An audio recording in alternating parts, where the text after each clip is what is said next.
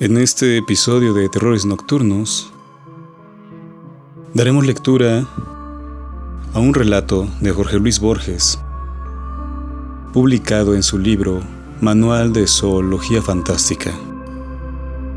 Es un relato acerca de espejos, en esta línea de Alicia en el País de las Maravillas y Alicia a través del espejo, que tiene que ver con esa mitología, esa creencia de que al otro lado del espejo hay un mundo.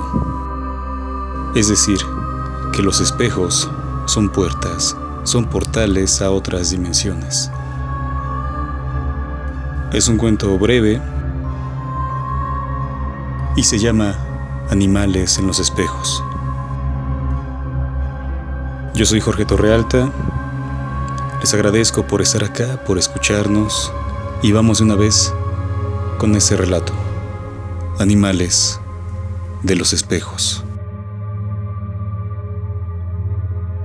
En algún tomo de las cartas edificantes y curiosas que aparecieron en París durante la primera mitad del siglo XVIII, el P. Salinger de la Compañía de Jesús proyectó un examen de las ilusiones y errores del vulgo de Cantón.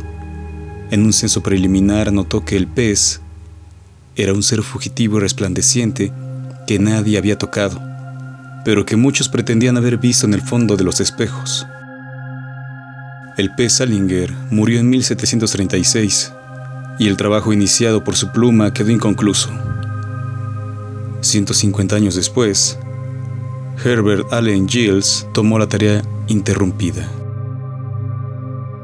Según Giles, la creencia del pez es parte de un mito más amplio que se refiere a la época legendaria del emperador amarillo. En aquel tiempo, el mundo de los espejos y el mundo de los hombres no estaban, como ahora, incomunicados. Eran, además, muy diversos. No coincidían ni los seres, ni los colores, ni las formas. Ambos reinos, el especular y el humano, vivían en paz. Se entraba y se salía por los espejos. Una noche, la gente del espejo invadió la tierra su fuerza era grande, pero al cabo de sangrientas batallas las artes mágicas del emperador amarillo prevalecieron. Este rechazó a los invasores, los encarceló en los espejos y les impuso la tarea de repetir, como en una especie de sueño, todos los actos de los hombres. Los privó de su fuerza y de su figura y los redujo a meros reflejos serviles. Un día, sin embargo, sacudirán ese letargo mágico.